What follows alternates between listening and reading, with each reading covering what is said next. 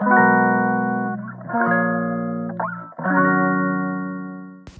い皆さんこんにちは。本日で65回目の放送となります。今日も、えー、スモールビジネスの戦略と題して、えー、先日からお話ししているですね。できない僕がスモールビジネスで成功した方法とアイデアっていう本を書かれているアクタムさんという方の、えー、tips をシェアしていきたいと思います。はい、今日はちょっとねあのメインはブランディングについてなんですけどこのブランディングがですねあのちょっとなんか裏技的な方法なのでちょっと面白いなと思ったので皆さんにシェアしたいと思います。えっと、今までもですねブランディングの話はしてきたことあるんですけどこれは本当にあの具体的な手法であのちょっとね裏技って言えると思います。で具体的にどういったことかと言いますとあの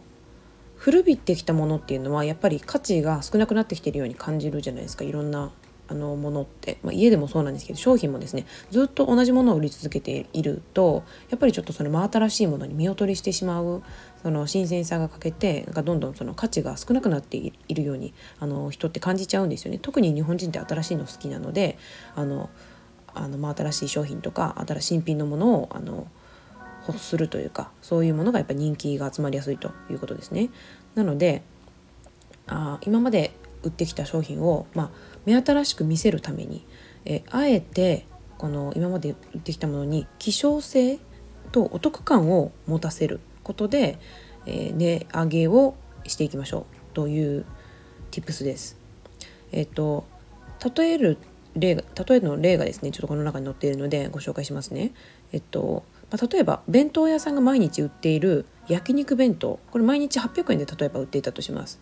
で一方ですねステーキ屋さんが出している焼肉御膳っていう名前で売り出している1日50食限定の1,000円のお弁当。でこれ焼肉屋さんの弁当は例えば800円で、えー、この焼肉御膳が1,000円だったとするとこの値段は焼肉御膳の方が高いですよね。200円。でもこちらは50食限定というちょっと限定感がある。でこれパッと聞いた感じあの聞いただけでもちょっとそのステーキ屋さんの焼肉御膳の方がなんだかちょっと高級そうであの1,000円って言われてもお得な感じがしますよね。あの弁当屋さんの焼肉弁当よりあのステーキ屋さんの焼肉御膳の方がなんだかこの見た目聞いただけであのお得なような感じがするこれ実際もし中身とか味が全く同じものだったとしても後者のこのステーキ屋さんの焼肉御膳の方があの売れる売れるというかお得感を感じるし、えー、と利益率を高く、えー、売り出すことができるということなんですね。でこんな感じであの本当の中身は同じだったとしてもその見せ方でとてもあのレアレアな感じででお得なように、え、見せることができるっていうことがあるんですね。で具体的にどういうふうに、えーと、商品を変えていけばそういうふうに見えるのかっていうことなんですけど、えー、今まで売ってたサービスを値上げするもしくはそのサービスの質をちょっと下げるというかちょっとサービスの幅を狭くする小さくするんですね。でそれと同時に、えー、今までのものとは別に、えー、圧倒的に高価格帯のものちょっと高級感のプレミア高級感のあるサービスを、えー、出すということですね。で2つあの同時並行であの自分のねお店の中に、まあ、新たな商品をブランディングするっていうような感じですね。前もちょっとねブランディングの話でこの話したんですけどあの日本酒のねあのメーカーさんがあの1つの会社の中に3つのあの商品をブランディングしていて、まあ、1つは、えーちょっとミディアム系？あの、まあ、ミディアムって言ってもその一般のお酒よりちょちょっと高めの感じのミディアム系。でもう一つはまあ v VIP とかちょっとプレミアなやつ。でもっとさらに上のもうなんか VVIP 用みたいな感じの、まあ、3つのブランディングをあのやってるっていうふうに前は前もねこの配信の中でお話ししたんですけど、まあ、そんな感じでですねあの同じ会社の中であ違う高級感のあるあの商品をブランディングとブランディングして立ち上げるということです。でこれは実際に商品としてあの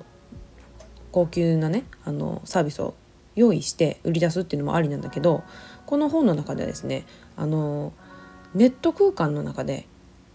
だけこのもう一つのブランディングをしてで、まあ、実際にはそのお金かからないようにしましょうっていうふうにあの、まあ、お得にですねそのブランディングをする方法を、えー、紹介しています。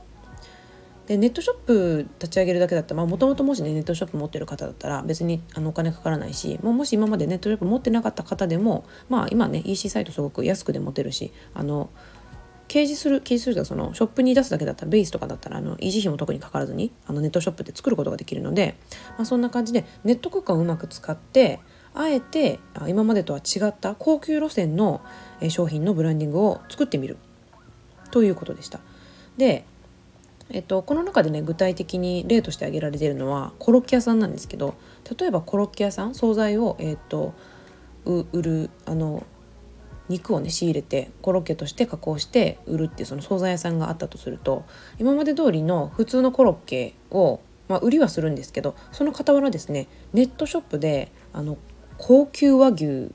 の、えー、ショップを立ち上げるんですね。でその高級和牛のえっと、品物は実際そこの店頭にはま置かなくても良いと、まあ、何せ高級なものだしあの賞味期限とかもあるのであのこれはもし売れたらその時に仕入れてあの売るっていう感じでネットだけにこの商品は出しておくと。でリアルな方では今あの今までと一緒にですあの同じようにコロッケを売り続けるんですけどこのコロッケの名前をちょっとね変えるんですよ。あの自家製和牛コロッケみたいな感じでねでちょっとでそのネットショップで、えーと、立ち上げてる内容はそのチラシにするとかあの上りにしたりとかしてで店頭のお客さんにもそのあこのお店は高級なお肉を取り扱ってる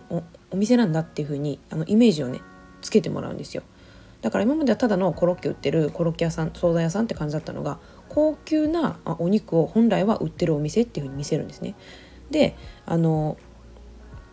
まあ、そういう風にあのお客さんが感じると、まあ、そこで今まで売られてたコロッケただのコロッケだと思ってたものがなんか高級なところのあのお肉のコロッケっていう風に感じられてお客様もお得な感じがするしあのプレミア感があの出ますし、まあ、これはちょっと値上げしたとしても買ってもらえる可能性が高くなるんですよね。でそうすることであのまあ、もし万が一ねそのコロッケを買ってくれてるお客さんの中にあのいずれいずれはですねその高級なお肉を本当にあの和牛をね買ってくれる方がいたとしても、まあ、お互い相乗効果であのいい関係を埋めるということでした。これはなかなかね裏技的な方法ですよね私もこれ自分の授業に取り込めないかなと思って考えてみたんですけど前からですねあの環境にいい感じの環境とかさやっぱ世の中にちょっとサステナブルな T シャツを売っていきたいなっていうふうにあの考えているって話はちょっとしてたんですけどこの T シャツはやっぱり高いんですよ。やっぱり素材もいいしそのトレーサビリティって言ってその社会の流通のあの方法もすごくよく考えてそのあのファストファッションであの仕入れられるこの服ってすごくあの値段安いですけどこういうところってやっぱそのちょっと児童労働とかその労働環境が劣悪なところですごくもうたくさんあの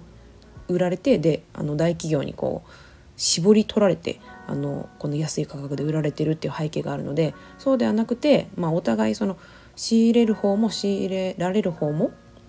フェアな関係であのいられる。お互いその搾取されない関係性をあの保ったあの取引ができるっていうのをそのトレーサビリティっていうんですけどそのトレーサビリティを確保した、えー、まあいいそのバックグラウンドを持ってるあの T シャツの素材を仕入れてでなおかつあの、まあ、そのコットンとかもねコットンもあのオーガニックコットンを使って地球に優しいとかあの環境に優しいものを、えー、使っていますよっていう、まあ、すごくいい素材の T シャツがあるんですけどそれはやっぱりねあの今までのあの普通に仕入れてた T シャツのまた3倍4倍もうちょっとするかなくらいの原価になっちゃうんですよね。だからそれをあの今までのように売っていこうってなるとさすがにねそのお土産として今までのように売るっていうのは難しいなっていうふうに課題を感じてたんですけどこれをその自分のいわゆるその高級ブランドバージョンみたいな感じで持つ。で、まあ、それはいっぱい在庫を持っておかなくていいと思うんですよ、まあ、高級だしそんな売れないと思うし。でだけどその自分の商品を傍らに置いて、まあ、こっちはちょっとお得バージョンですよみたいな感じで置けばあのあここっちだったら買ってもいいかなみたいに今までの自分の商品も買ってもらいやすくなるかなというあの、まあ、自分でもその目論見みというかそういう自分のねあのお店だったらふうにできるかなっていうふうに考えました。うん、で、まあ、ちょっとこれは